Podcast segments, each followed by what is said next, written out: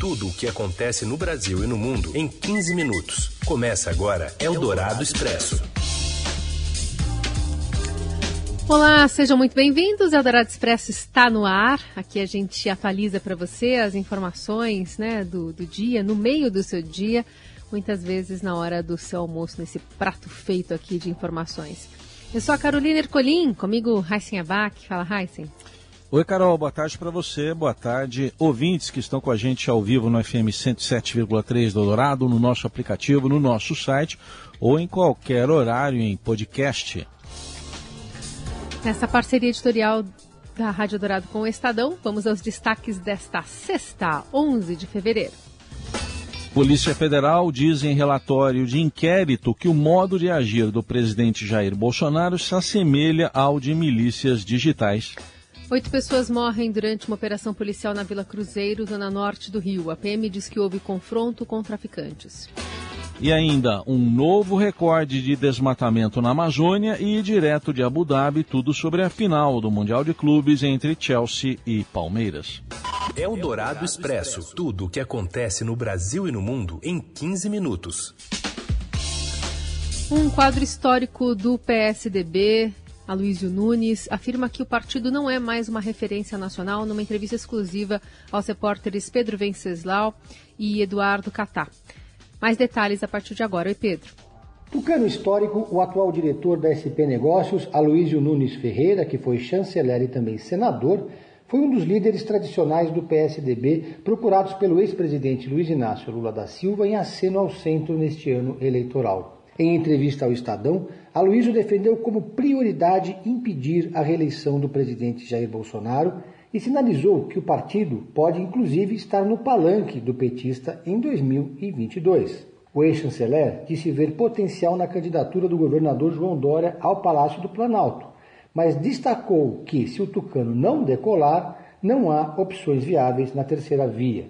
Ao analisar a crise interna do partido, uma ala contrária à candidatura própria à presidência tem pressionado a pré-campanha de Dória, Aloysio afirmou que o PSDB não é mais uma referência nacional. Ainda segundo Aloísio, a possibilidade de filiação do governador gaúcho ao PSD causaria certo constrangimento a todos. E a íntegra da entrevista você pode acompanhar no portal do Estadão. Eldorado Expresso. Um estudo aponta que a reabertura de escolas na pandemia não aumentou os casos nem mortes relacionadas à Covid-19. Mais informações com a Renata Cafardo. Boa tarde. Olá, Carol e Heisen. Foi publicado hoje o primeiro estudo que analisou em países em desenvolvimento a questão da reabertura das escolas na pandemia. Por isso que ele é muito importante. Ele foi publicado na revista da Associação Americana de Medicina, que é a JAMA Health Forum, e trouxe essa conclusão de que a abertura das escolas não contribuiu para agravar a situação da pandemia em países em desenvolvimento, especialmente no Brasil. Esses pesquisadores são brasileiros, fizeram essa pesquisa no exterior, três deles são da Universidade de Zurique e a pesquisa analisou números de casos e mortes por Covid em 643 municípios de São Paulo. Lá no fim de 2020, lá em outubro, quando o Estado autorizou a abertura, né? Eles pegaram municípios que autorizaram a abertura e outros que não autorizaram e compararam o ritmo da pandemia e concluíram que o número de casos e de mortes manteve o mesmo ritmo tanto nas cidades que tiveram escolas que abriram quanto nas outras. Então, de maneira alguma isso influenciou o ritmo. O que impactou, segundo eles, algo que eles também mediram, foi a mobilidade das pessoas. Né? Então, o que os pesquisadores falam é que quando está todo mundo circulando normalmente, fechar as escolas não muda nada. Os pesquisadores dizem até na conclusão que com essas evidências todas, os países em desenvolvimento não deveriam ficar discutindo se abre ou não, mas como abrir as escolas com segurança. Expresso. Enquanto o governador de São Paulo, João Dória, sinaliza nesta semana, em entrevista à Rádio Dourado, que pretende ampliar a aplicação de quarta dose para a Covid para o público em geral, o Mato Grosso do Sul já começou a vacinar idosos acima de 60 anos e profissionais de saúde com essa nova dose da vacina. Governos dos estados do Espírito Santo, do Acre e do Ceará também admitem estudar o assunto. Até o momento, o Ministério da Saúde recomenda a administração do reforço apenas para imunossuprimidos com 12 anos ou mais. Ainda não há uma orientação de ampliação para o público geral. Eldorado Expresso. Oito pessoas morrem em operação policial na Vila Cruzeiro, no Rio de Janeiro. E de lá fala Márcio Dozan. Boa tarde. Olá, Carol, olá, Heisen, olá a todos. Oito pessoas morreram no início da manhã desta sexta-feira durante uma operação conjunta da Polícia Militar com a Polícia Federal e a Polícia Rodoviária Federal. A ação aconteceu na Vila Cruzeiro, no Complexo da Penha, que fica na zona norte aqui do Rio de Janeiro.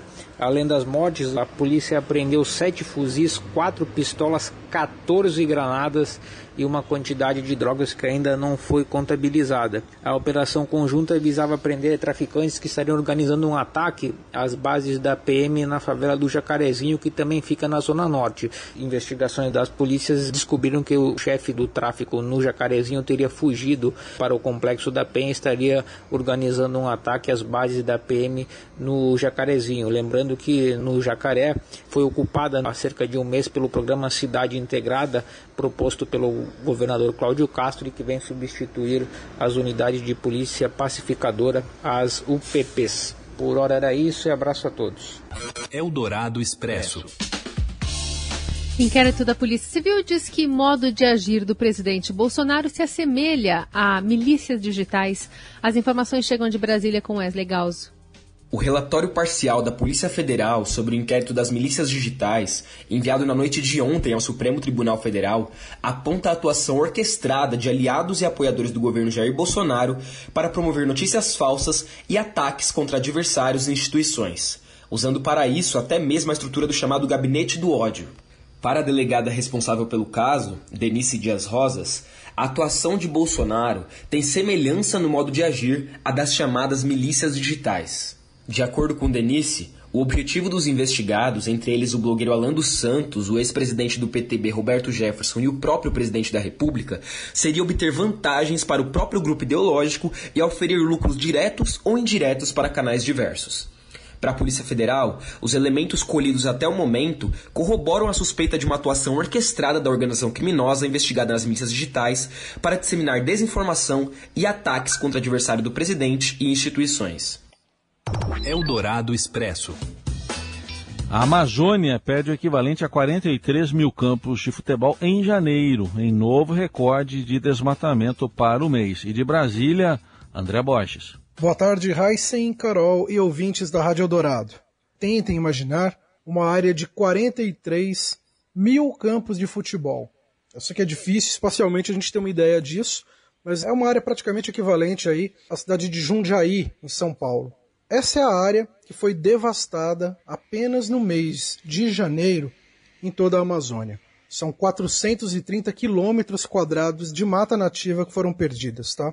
Esse índice ele foi medido pelo governo federal. Quem fez essa conta é o Instituto Nacional de Pesquisas Espaciais, o INPE, aquele órgão que monitora por satélite o comportamento ali em todo o país, principalmente na Amazônia, para poder identificar esses focos de desmatamento, entre outros fatores aí que afetam o solo na região amazônica.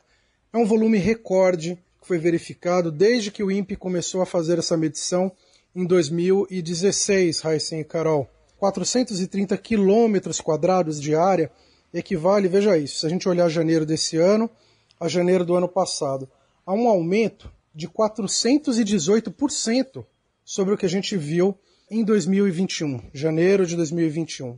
E isso sem considerar que nesse ano choveu bastante na região amazônica. Enfim, é mais um saldo trágico aí para o que tem acontecido durante a gestão do governo Bolsonaro em relação ao desmatamento na Amazônia. Boa tarde para você, Heisen, Carol e ouvintes da Rádio Dourado. Eldorado Expresso. E agora a gente fala um pouquinho mais é, sobre política, porque o vice-presidente Hamilton Mourão anuncia que vai disputar o Senado pelo Rio Grande do Sul. Eduardo Gayer. O vice-presidente Hamilton Mourão confirmou nesta sexta-feira que será candidato ao Senado pelo Rio Grande do Sul. De acordo com o general, basta agora definir por qual partido deverá concorrer, além de seu parceiro de chapa na vaga de candidato a governador. Questionado por jornalistas no Palácio do Planalto se estaria decidido a ser candidato ao Senado pelo Rio Grande do Sul, o general confirmou. O senhor já tem uma decisão com relação à eleição? Será comunicada brevemente. É, mas é. o senhor já decidiu? Já. Essa máscara aí é um indicativo? Lógico, né? o Estadão apurou que as duas opções de legenda que podem receber Mourão são o PP e o Republicanos. A composição com o candidato ao governador também está em aberto, segundo Mourão. Ele lembrou que há dois pré-candidatos no seu campo político, o ministro do Trabalho e Previdência, o Nix Lorenzoni, e o senador Heinz. Vamos aguardar para ver o que sai disso aí, disse Mourão. O vice-presidente ainda minimizou a aprovação pela Câmara dos Deputados do projeto de lei que flexibiliza a entrada de agrotóxicos no país. Segundo ele, críticas sempre vão ocorrer e não há grandes problemas nesse PL tão criticado por especialistas. Eldorado Expresso. A Frente Nacional dos Prefeitos está orientando os gestores municipais a não pagarem o reajuste de 33,24% no piso dos professores até uma decisão judicial. A entidade alega que os municípios não têm recursos para arcar com o aumento e prepara um parecer jurídico que deve ser divulgado na próxima segunda-feira. A lei do magistério prevê que o reajuste dos professores seja atrelado ao valor anual por aluno do Fundo de Manutenção e Desenvolvimento da Educação Básica e de Valorização dos Profissionais da Educação, que é o Fundeb. Este é o principal instrumento de financiamento da área e tem o índice definido pelo governo federal. Em entrevista à Rádio Eldorado, o secretário executivo da Frente Nacional dos Prefeitos, Gilberto Perry, disse que a lei foi alterada em 2020 com a retirada da regra de cálculo, o que gera dúvidas. A cidade eventualmente pode, por cautela, optar por reajustar os professores com o mesmo patamar do reajuste dos demais funcionários públicos, aguardando até que esse assunto se desenrole na justiça e que uma solução definitiva possa ser oferecida. Com o aumento anunciado pelo governo federal, o piso salarial dos professores da educação básica de todo o país nas redes públicas, estaduais e municipais passou de R$ 2.886 para R$ 3.845. Eldorado Expresso. Está cada vez mais próximo, hein? Abel Ferreira deve levar o mesmo time do Palmeiras para a final do Mundial de Clubes da FIFA neste sábado. De Abu Dhabi, quase sussurrando ali durante a coletiva de imprensa, fala o Ricardo Magatti conosco. Boa tarde, Magatti. Boa tarde, Heisen. Boa tarde, Carol. O Palmeiras já fez o reconhecimento do gramado e está tudo pronto para a final de amanhã contra o Chelsea. Final do Mundial que se tornou obsessão para o Palmeiras. Não deve haver surpresa na escalação do Palmeiras. Abel Ferreira tem força máxima, tem todos os seus titulares à disposição e deve manter o time, repetir a escalação que ganhou do Awali na semifinal. No Chelsea, o volante ítalo brasileiro Jorginho falou mais cedo e revelou que foi recusado em uma peneira em um teste no Palmeiras quando ele tinha 12 anos. Isso, ele confirmou, se tornou uma motivação para ele na final do Mundial amanhã. Eldorado Expresso.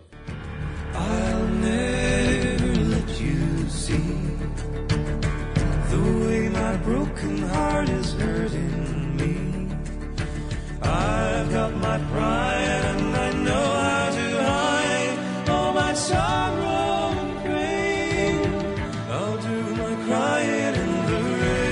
deixar eles chorarem na chuva, mas a gente vai ter que esperar e não chorar na chuva. A banda norueguesa de pop rock Ahá, sensação dos anos 80 e 90, adiou para julho os shows da sua turnê brasileira. O motivo, claro, é a pandemia da Covid-19. A excursão mundial do grupo celebra os 35, só que não 37 anos de lançamento do seu disco de estreia Hunting High and Low, que tomou de assalto as paradas em 1985. Os ingressos para os shows de Recife e São Paulo estão esgotados, mas ainda há lugares em Salvador, Belo Horizonte, Rio de Janeiro e Curitiba.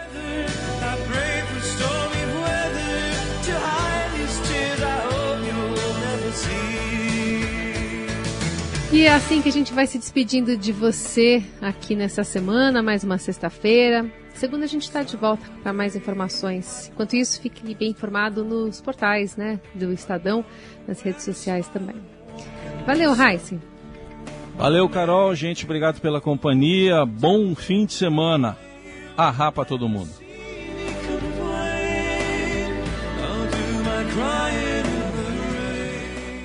Você ouviu Eldorado Expresso tudo o que acontece no Brasil e no mundo em 15 minutos.